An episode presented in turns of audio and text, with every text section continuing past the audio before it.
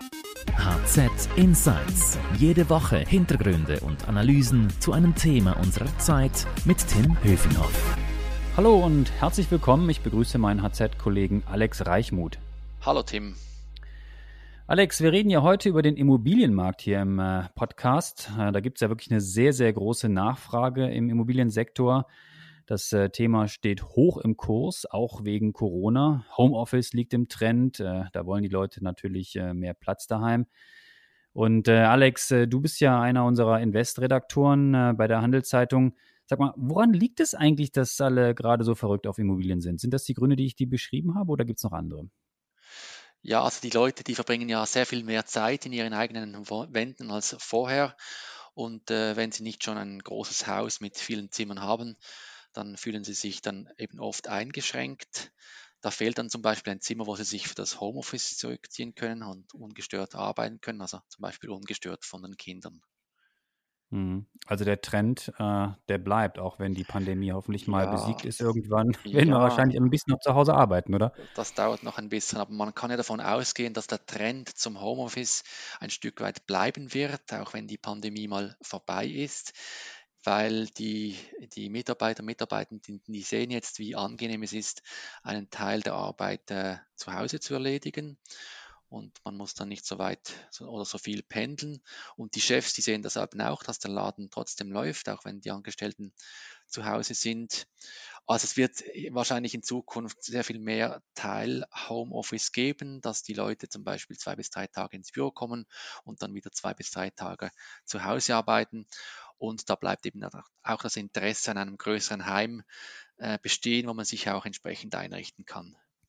Das heißt, die Preise fürs Eigenheim klettern, klettern, klettern weiter nach oben, oder?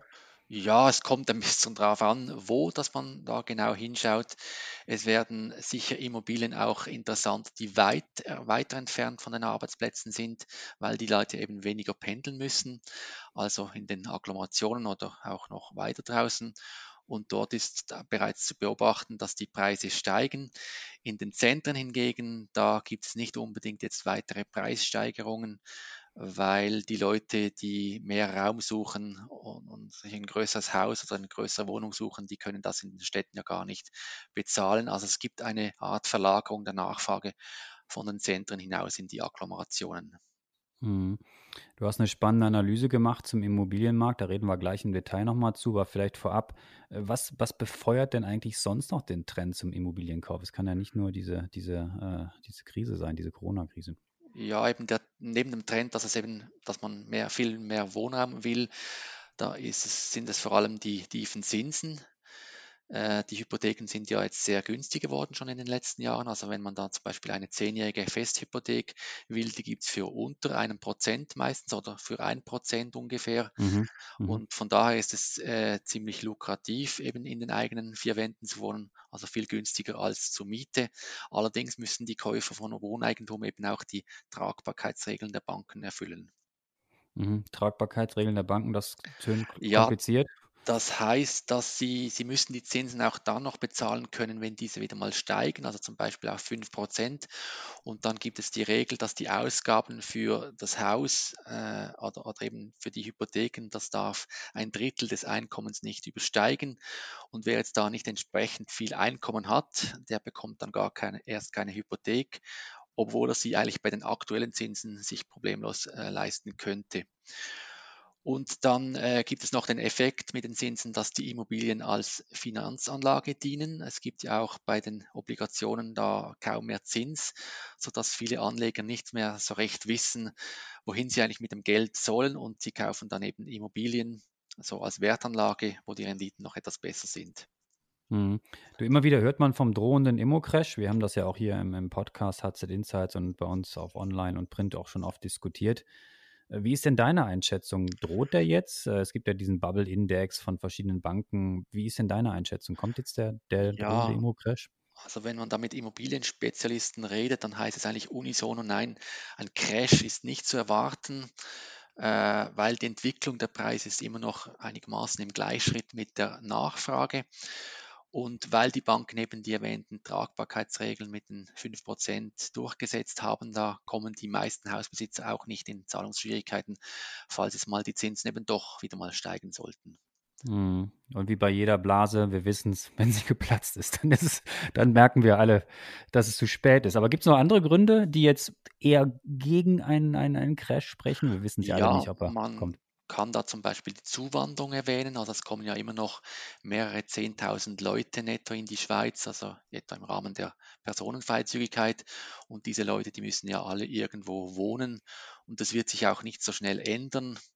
Und das stützt eben die Nachfrage nach, Wohn nach Wohnraum und eben auch die Immobilienpreise. Also weitergekauft wird, munter weiterkaufen Immobilien. Ja, so sieht es derzeit aus. Es kann natürlich schon sein, dass es da und dort äh, Korrekturen bei den Preisen geben wird. Also vielleicht am Zürichsee oder auch am Genfersee, wo die Preise ja stark in die Höhe geschossen sind, aber ein eigentlicher Crash, nein, das eher nicht. Mhm. Was ich spannend finde, habe es ja gerade schon ein bisschen erwähnt, du hast jetzt untersucht äh, für einen großen Artikel, den du geschrieben hast, wie viel Haus man bekommt. Also wie viel bekommt man eigentlich in der Schweiz und zwar für eine Million Franken. Warum hast du dir für deine Recherche gerade eine Million Franken ausgesucht? Ja, so eine Million Franken, das gilt immer noch so als, als viel Geld. Das ist so ein Synonym für Reichtum, eine Million.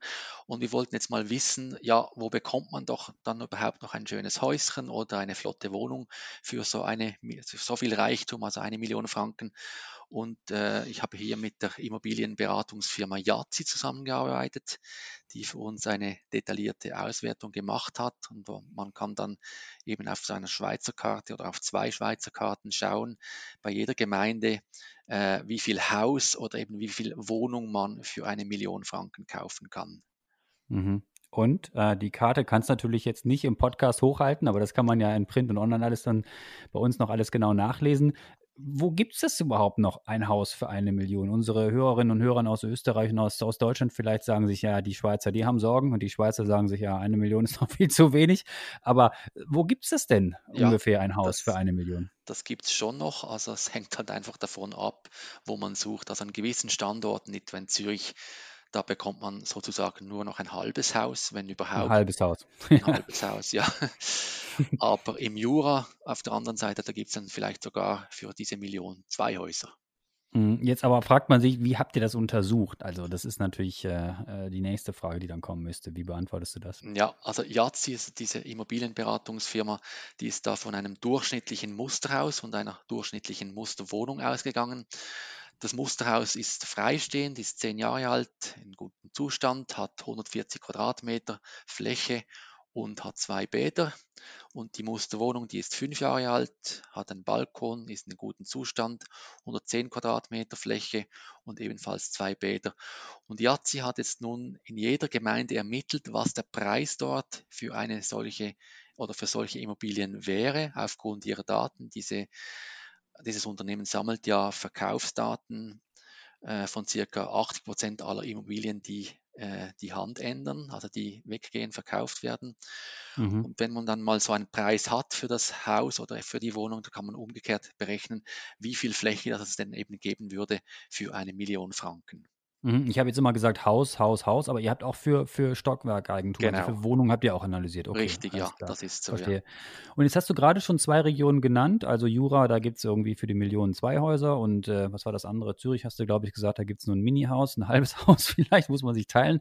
Dann äh, mit jemandem, wenn man eine Million einbringt. Aber was gibt es noch für andere Ergebnisse? Was kann man pauschal vielleicht noch so sagen, ähm, wie viel man für diese Million bekommt? Ja, also wenn man in Zürich schaut oder eben auch in den stadtnahen Agglomerationen von Zürich, dann reicht das Geld klar nicht für ein Einfamilienhaus, also sagen wir mit 140 Quadratmeter Fläche und auch nicht für eine Wohnung. Aber dasselbe ist dann auch in Basel, Bern und Genf oder am Genfersee, da wird es schwierig. Hingegen ist, ist, es in weiten Teilen des Mittellands möglich, für eine Million doch ein stattliches Haus zu bekommen und im Jurabogen sowieso. Da bekommt man eben, wie gesagt, schon fast zwei Häuser für das Geld. Und in den Bergen ist es so, dass es da einzelne Gebiete gibt, wo es auch teuer ist, etwa im Oberengadin in St. Moritz oder so. Aber abseits von diesen Boomorten oder Boom- oder Wintersportorten, da kann man durchaus ein Haus für unter einer Million noch bekommen. Mhm. Und ähm, gibt es vielleicht dann auch äh, im Beispiel Zürich oder Genf, äh, was die Wohnfläche angibt, noch Ergebnisse, die du Ja, uns äh, schildern kannst? also in Zürich, da ist, äh, gibt es ein Einfamilienhaus oder in einem Einfamilienhaus durchschnitt, durchschnittlich 60 Quadratmeter äh, für eine Million. Das ist nicht einmal, eigentlich nicht einmal ein halbes Musterhaus. Und in einer, in der Eigentumswohnung, da gibt es 69 Quadratmeter. Das ist doch Mhm. immerhin eine halbe Wohnung. Mhm. Und Genf ist noch teurer, das ist die, die teuerste Stadt der Schweiz. Da gibt es in einem Haus nur noch 250 Quadratmeter und in der Wohnung dann gerade mal 60 Quadratmeter. Mhm. Du hast jetzt schon ein paar Regionen gesagt, wo man ausweichen kann, wenn man äh, nicht diese Finanzkraft hat. Ähm, wo, wo könnte es denn noch billiger sein? Also wo könnte man noch hin Ja, ausweichen, wenn man nicht in diesen Regionen es bleiben will? gibt auch einige Städte, wo es nicht so teuer ist. Also in Schaffhausen zum Beispiel, da gibt es äh, 155 Quadratmeter in einem Haus und sogar 165 Quadratmeter in einer Wohnung. Also da kann man sagen, es gibt ein ganzes Haus oder eine ganze Wohnung für die Million. Ja. Und, äh, oder zum Beispiel in Sion, wenn man dorthin gehen will, da gibt es Okay. dann auch 161 Quadratmeter in einem Haus oder sogar 165 Quadratmeter in einer Wohnung. Ja, ja, ja, jetzt hast du viele Zahlen genannt, viele Millionen oder nicht Millionen und Quadratmeterzahlen, halbe, nicht halbe Häuser. Aber ganz allgemein vielleicht mal gefragt, wie unterscheiden sich die Regionen denn so generell voneinander? Gibt es da vielleicht Faktoren, auf die man achten kann, wo man dann sieht, was die Preise eben treibt oder eben nicht treibt? Ja, also halt generell ist es schon die Nähe zum Zentrum, der, das ist der wichtigste Faktor für hohe Preise. Also je näher man herangeht an Zürich, Bern oder Genf, umso höher steigen dann eben auch die Preise. Und äh, aber abseits der Agglomerationen spielt dann eben auch zum Beispiel die Steuerhöhe eine Rolle. Also Mhm, je klar, höher ja. das die Steuern sind, desto unbeliebter sind natürlich die entsprechenden Kantone oder Gemeinden und Mhm, desto günstiger kann man eben dann auch Wohneigentum bekommen. mhm. Kannst du ein Beispiel nennen? Also wo ist es denn da zum Beispiel günstiger? Das ist zum Beispiel im Kanton Neuenburg der Fall.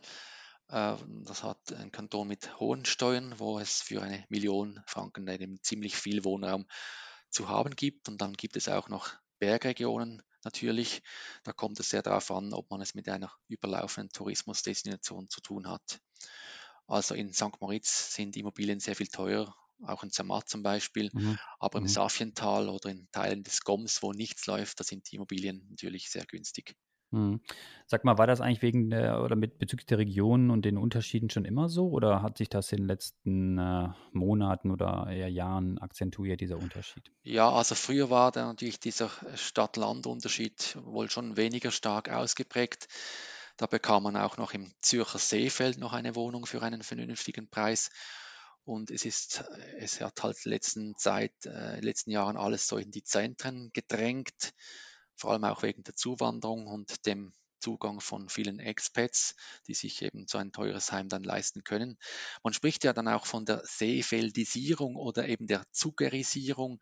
Also Mhm. das bezeichnet ja eine Entwicklung, dass man sich als Einheimischer in solchen Hotspots, Hotspots fast nichts mehr leisten kann. Mhm. Aber Mhm. eben, äh, das gleicht sich jetzt vielleicht mit dem Trend zum Homeoffice, Homeoffice dann wieder ein bisschen aus, dass es dann auch draußen in den Agglomerationen etwas teurer wird und vielleicht in den Zentren etwas weniger teuer. Mhm. Aber Fazit, teuer war es und teuer bleibt es in vielen Regionen.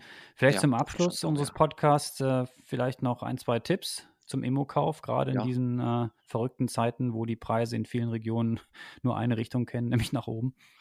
Ja, da vielleicht ein Tipp, was ich bei meinen allen Gesprächspartnern aus der Immobilienbranche immer wieder gehört habe, ist, wenn man was sucht, was geeignetes, dann muss man Geduld haben. Also wenn man an einer bestimmten Wohnlage interessiert ist, dann soll man nicht einfach das erstbeste Haus kaufen oder die erstbeste Wohnung, sondern man soll sich wirklich Zeit lassen und warten, bis das richtige Objekt auf dem Markt auftaucht und dann muss man dann aber wirklich zuschlagen. Und dann zuschlagen. Hey Alex, das war sehr spannend. Danke dir für deine Recherche. Ähm, alle Infos gibt es natürlich zu dem Thema auf handelszeitung.ch und auch natürlich in unseren Printpublikationen schön groß aufbereitet mit Grafiken und Tabellen. Da kann man das alles nochmal in Ruhe äh, nachschauen. Also zum Abschluss möchte ich ähm, Sie, äh, Hörerinnen und Hörer, vielleicht noch darauf hinweisen, dass man uns auch schreiben kann an podcast.handelszeitung.ch. Wenn Sie uns nämlich loben wollen oder tadeln, wie Sie mögen, schreiben uns, uns doch einfach an podcast.handelszeitung.ch. Und ich möchte noch zum Schluss äh, Danke sagen unserem Produzenten Carlo Lardi und Werbung machen möchte ich auch für die Podcasts meiner Kollegen. Da haben wir nämlich noch zwei andere äh, gute Werke, nämlich HZ Upbeat, alles über Startups, das macht äh, Stefan Meyer, und den Podcast mit dem Titel Schöne neue Arbeitswelt von Melanie Loos. Merci fürs Zuhören, bleiben Sie gesund, danke dir Alex und bis dahin. Tschüss. HZ Insights